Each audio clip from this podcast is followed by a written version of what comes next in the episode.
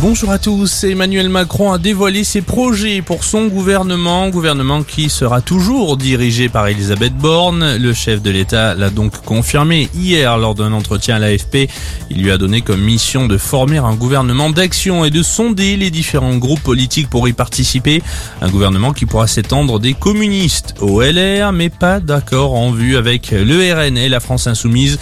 Ils ne s'inscrivent pas comme des partis de gouvernement, a souligné le président de la République. Match. Yael Braun-Pivet, qui ne fera pas partie de ce gouvernement, la désormais ex-ministre des Outre-mer, a été démise de ses fonctions. Elle va se consacrer désormais à sa candidature pour la présidence de l'Assemblée nationale. Le vote aura lieu mardi lors de la première séance publique dans l'hémicycle.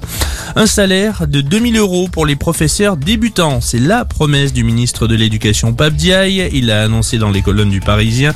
Actuellement, pendant sa première année, un enseignant touche environ 1500 euros par mois. Coup d'envoi du G7 aujourd'hui en Allemagne. Les dirigeants des différents pays se réunissent pendant trois jours en Bavière. Sur la table, la transition énergétique ou encore la sécurité alimentaire mondiale, mais aussi et surtout la guerre en Ukraine. Sur le front ukrainien, cette frayeur tôt ce matin à Kiev, quatre explosions ont été entendues dans la capitale. C'est l'annonce du maire de la ville. Pour l'instant, on ne sait pas encore s'il y a des victimes ainsi que la cause de ces déflagrations. Des milliers de personnes dans les rues aux États-Unis, elles ont tenu à protester dans les grandes villes américaines après la décision de la Cour suprême de révoquer le droit à l'avortement dans le pays.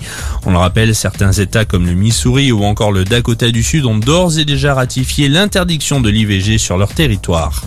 Et on termine par un mot du cyclisme. Le grand retour de Julien Alaphilippe après plusieurs semaines de convalescence. Place au championnat de France à Cholet aujourd'hui au programme à 240 km dans la ville. Ça commence à 10h50. C'est la fin de cette édition. On se retrouve très vite pour un prochain point d'actu.